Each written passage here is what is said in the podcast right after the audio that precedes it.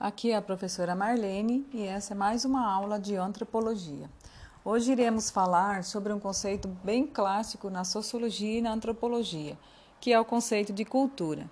E para nos ajudar, usaremos a, a obra do professor emérito da UNB, Roque de Barros Laraia, denominada Cultura, um conceito antropológico. Então, nós pretendemos definir o conceito de cultura primeiro de uma forma geral e depois vamos entrar na obra de Laraia. O livro de Laraia é um livro bem gostoso de ler, ele é pequenininho, tem pouco mais de 100 páginas, mas ele é bem completo e traz basicamente duas partes. Na primeira, o professor vai explicar o conceito de cultura na antropologia. Explica as correntes desde o início da antropologia até a atualidade e na segunda parte, ele vai explicar de que forma a cultura atua. Mas a nossa aula será composta de três partes. Primeiro, vamos dar uma definição geral. Depois, vamos falar sobre as definições de cultura na antropologia segundo Laraia. E na terceira parte, também segundo Laraia, vamos falar como que a cultura opera em nossas vidas. Então, vamos partir de uma pergunta. De que forma, né, pode ser de uma forma geral, podemos definir cultura? Cultura pode ser definido como um conjunto de padrões de comportamentos, de mitos, de crenças que são criados pelos seres humanos em determinados locais e em determinada época. A cultura também está relacionada a esse conjunto de valores e de ideias que a gente pode dividir com a sociedade. Também podemos entender a cultura como o processo de socialização e a educação que recebemos, tanto das instituições escolares como dos nossos pais. Mas o mais importante aqui é pensar na ideia de cultura como um tecido flexível, em que nós também somos os agentes é, ou seja, nós temos a capacidade de questionar os nossos hábitos e modificá-los. Então, a cultura, o tempo todo, pode ser modificada. Ainda em relação à palavra cultura, né, ela vem da ideia de culto, cultivar, né, que está relacionado também a uma cerimônia religiosa, conforme é, o próprio Durkheim nos colocou né, em suas obras As Regras do Método Sociológico. Né, também está relacionada à ideia de culto, quando se refere à questão do cultivo da terra. Tá, está relacionada à ideia de aperfeiçoamento, de cuidado. Então, podemos pensar a cultura por esse ponto, e é de onde ela veio. Também podemos pensar que a cultura é um conjunto de saberes, conhecimentos acumulados é, e demais situações que fazem parte do nosso cotidiano e que é acumulado pelos seres humanos. Então, essa cultura ela corresponde aos traços distintivos que os povos possuem, os hábitos que os indivíduos dividem com a sua nação. Então, vamos pensar, a partir da ideia de cultura, daquilo que o professor Laraia coloca em seu livro. Ele vai usar essa ideia de cultura como uma forma que nós pensamos que como ela estaria relacionada aos nossos hábitos. E o autor começa refutando algumas teorias antropológicas que surgiram no século XIX. E uma dessas teorias entendia que a grande variedade cultural que existe no mundo se deve à grande variedade genética que existe no mundo. Ou seja, para esses teóricos, a cultura estaria relacionada à biologia e esse tipo de teoria ficou conhecida como o determinismo biológico. Foi uma teoria que influenciou profundamente outras teorias, especialmente teorias racistas e até mesmo as teorias eugênicas, aquelas que acreditavam no aperfeiçoamento e na melhoria da raça por meio da genética. No entanto, é muito fácil refutar essa ideia. Essa teoria é, que a gente pode pensar, por exemplo, num bebê indiano sendo criado por uma família europeia, por uma família alemã, por exemplo. Com certeza, quando esse bebê crescer, o comportamento dele vai corresponder ao comportamento do alemão e não ao comportamento do indiano. Então, a gente sabe que genética e cultura são coisas diferentes. O comportamento estaria relacionado não à genética, mas a um processo de aprendizagem. E esse processo de aprendizagem que está relacionado à cultura, nós iremos chamar na antropologia de endoculturação. Existe outra teoria, também do século XIX, que entendia que a cultura estava relacionada aos aspectos geográficos, ou seja, entendia que o comportamento humano era moldado segundo o clima, a temperatura, a vegetação. Mas, enfim, essa ideia foi outra teoria que foi facilmente refutada. Foi refutado por vários antropólogos, especialmente por Franz Boas, que mostrou que em uma determinada região era possível ter culturas diversas, né? ou seja, a cultura não estaria relacionada a esses aspectos geográficos.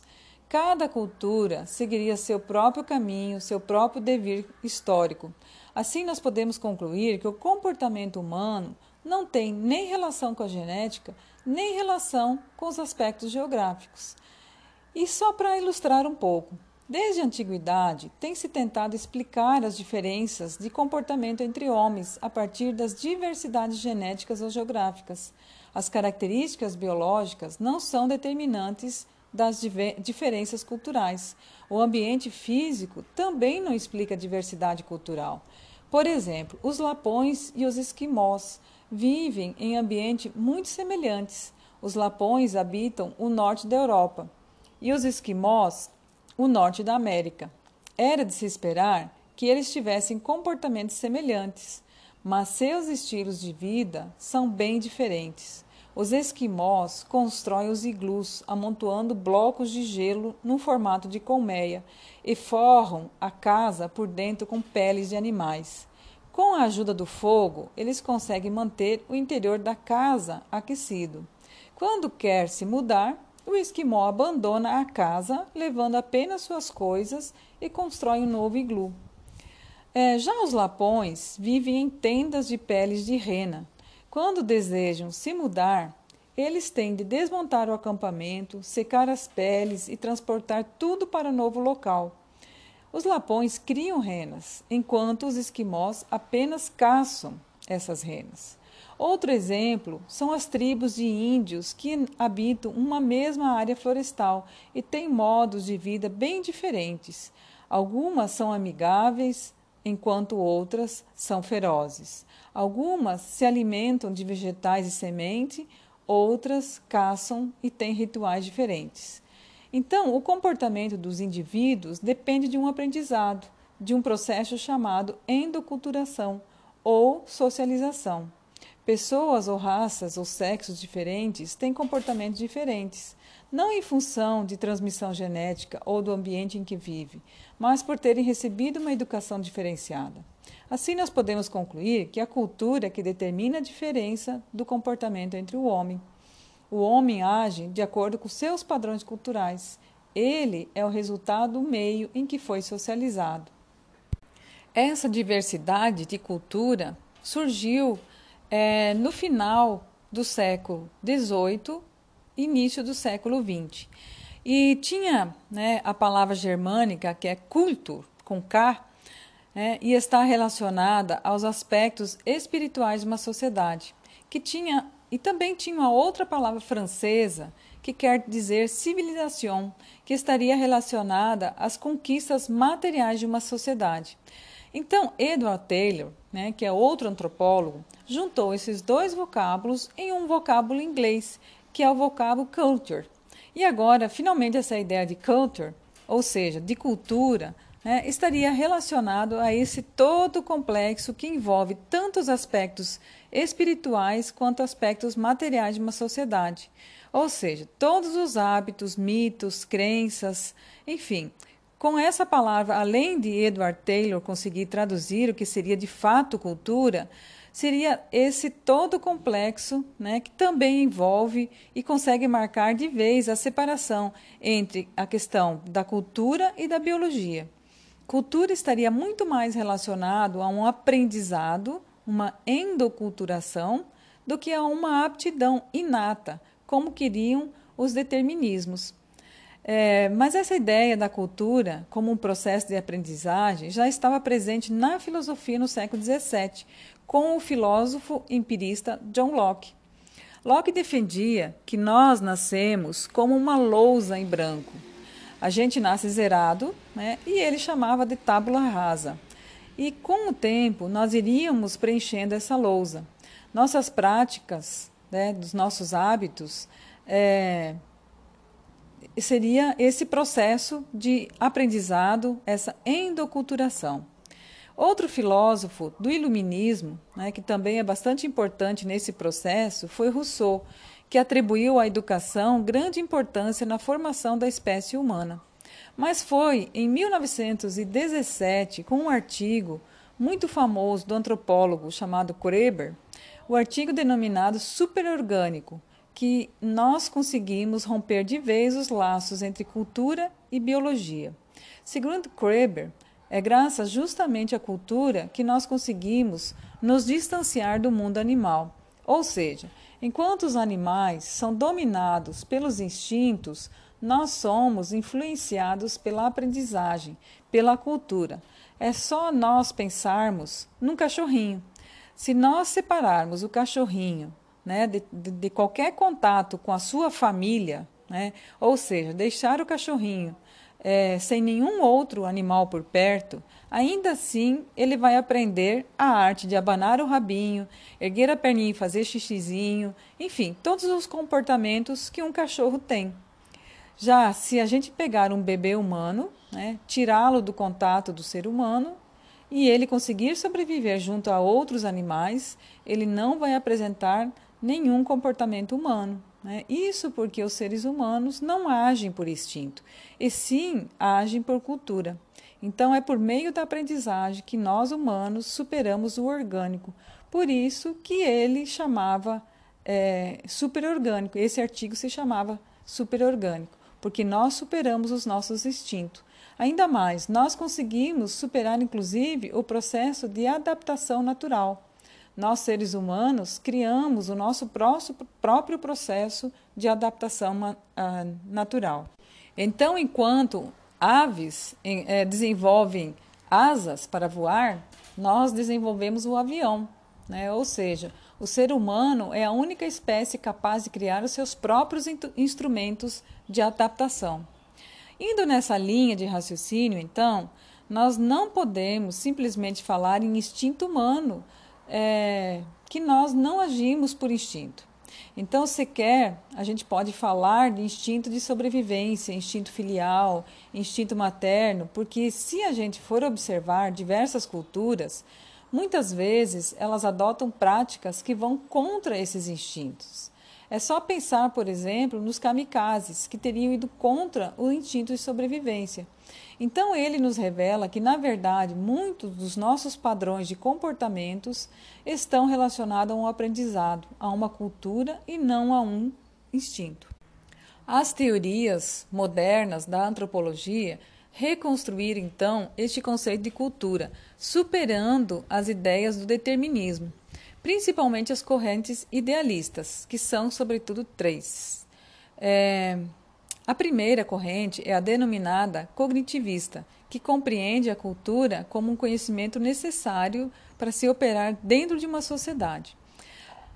A segunda corrente, também importante, é denominada estruturalismo, que compreende que nós possuímos certas regras inconscientes, mas que essas regras terminam controlando as nossas práticas, as nossas manifestações empíricas. E a terceira corrente considera a cultura como uma estrutura simbólica, é mais ou menos como se nós correspondêssemos a computadores e estivéssemos aptos a receber programas de computador. Tá? E esses programas seriam essas culturas né, que nos tornariam aptos a receber né, possíveis e diversas culturas, e a partir delas nós iríamos operar, nós iríamos programar a nossa vida. Então, é, essa é a primeira parte né, do livro de Laraia, e agora nós vamos falar um pouquinho da segunda parte do livro de Laraia. Então, é, Laraia ele coloca a forma como a cultura atua. É, ele começa citando uma frase de Ruth Benedict. Da última vez, disse né, que a cultura é como uma lente através do qual os homens veem o mundo. Ou seja, cada lente corresponderia a uma cultura, de modo que os homens deveriam é, ver o mundo de forma diferente. E Laraia né, explica que a forma como a gente valoriza ou desvaloriza alguma coisa, os nossos comportamentos sociais e até mesmo a nossa postura física, está relacionada a uma herança cultural. Mas o fato de que o homem vê o mundo através da sua própria cultura tem como consequência a propensão dele considerar o modo de vida próprio como o mais correto, ou seja, mesmo como o único possível, assim ele considera sua cultura como referência para entender as outras culturas. A esse conceito, nós damos o nome de etnocentrismo, né? ou seja, quando nós usamos a nossa cultura como referência para poder entender o restante do mundo. O problema do etnocentrismo é que ele termina gerando certa intolerância em relação às outras culturas, porque é como se nós considerássemos a nossa cultura, os nossos valores, como referência, quando olhamos para a cultura de outras pessoas. E aí nós terminamos entendendo que aquela cultura ou está errada ou é estranha, bizarra, enfim. Laray entende que a cultura é tão importante para o ser humano que ela interfere inclusive na nossa vida, na nossa morte, no processo biológico, inclusive nos processos fisiológicos. Basta nós pensarmos na ideia do choro e do riso. Né? O choro vai ser interpretado de modo diferente de acordo com a cultura, assim como o riso também é interpretado de modo diferente. Os motivos que nós damos pra, para o choro ou para o riso né, serão únicos dentro da nossa cultura. Assim também a questão da vida e da morte. Né? Em diferentes culturas, cada um desses conceitos tem uma classificação cultural. E todo, é, todas essas classificações fazem parte dessa cultura, dos hábitos dessa sociedade. Então, é, quando nós pensarmos, por exemplo, é, nos alimentos, na medicina, né, nos rituais religiosos, né, nós podemos observar que os indivíduos participam de forma diferente dentro da sua cultura. Depende também, inclusive, do sexo, da idade, da profissão, mas todos eles dividem algumas regras em comum. É, e quando a gente pensa em cultura, temos que levar, sobretudo, duas coisa, coisas em consideração. A primeira delas é que a cultura possui uma lógica própria, e a segunda é que todas as culturas são dinâmicas. Às vezes, nós temos a impressão que algumas culturas são ilógicas, são irracionais. A antropologia mesmo considerava algumas culturas mais avançadas do que outras, entendendo que algumas culturas orientavam o seu pensamento mais para a mitologia e outras orientavam mais para a ciência. Como se a ciência fosse uma espécie de superação da mitologia, mas isso não é verdade. A realidade é que cada cultura possui uma estrutura própria, uma lógica própria, e ela opera de forma diferente. E nós é, só podemos julgar ou conhecer uma cultura se nós conhecermos o sistema de lógica ao qual aquela cultura está inserida. Isso vem muito das, das ideias de Levi-Strauss. Ele é do estruturalismo, aquela corrente né, que nós já estudamos. É, mas nós vamos, vamos entender que as culturas elas operam com uma lógica, né? É, e eu não posso, a partir da lógica da minha cultura, tentar entender a cultura de uma outra situação, de uma outra sociedade. Eu preciso conhecer o sistema que fundamenta essa cultura. Então, também devemos considerar que as culturas são dinâmicas, elas estão sofrendo processos de mudança o tempo todo. Claro que algumas culturas sofrem esse processo com mais intensidade do que outras, principalmente as culturas com mais tecnologia.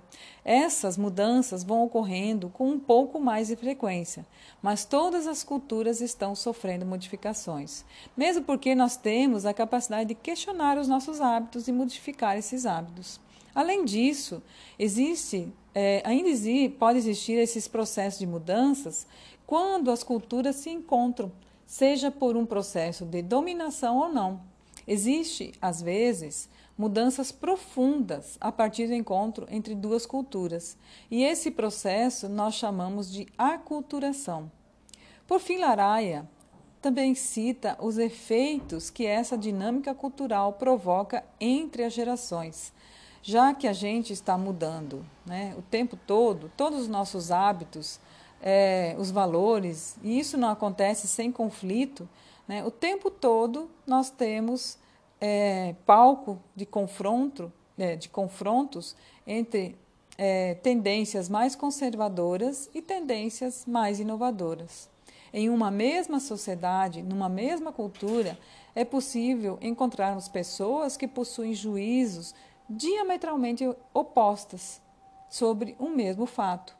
Isso porque a nossa cultura, os nossos valores estão modificando o tempo todo e às vezes tem algum fato de antigamente que a gente julgava que era correto, né? E hoje nós a julgamos de, de uma forma muito diferente. Pode ser de uma forma absurda, né? ou de uma forma naturalizada. Assim, espero que tenha contribuído com o conhecimento de vocês, né?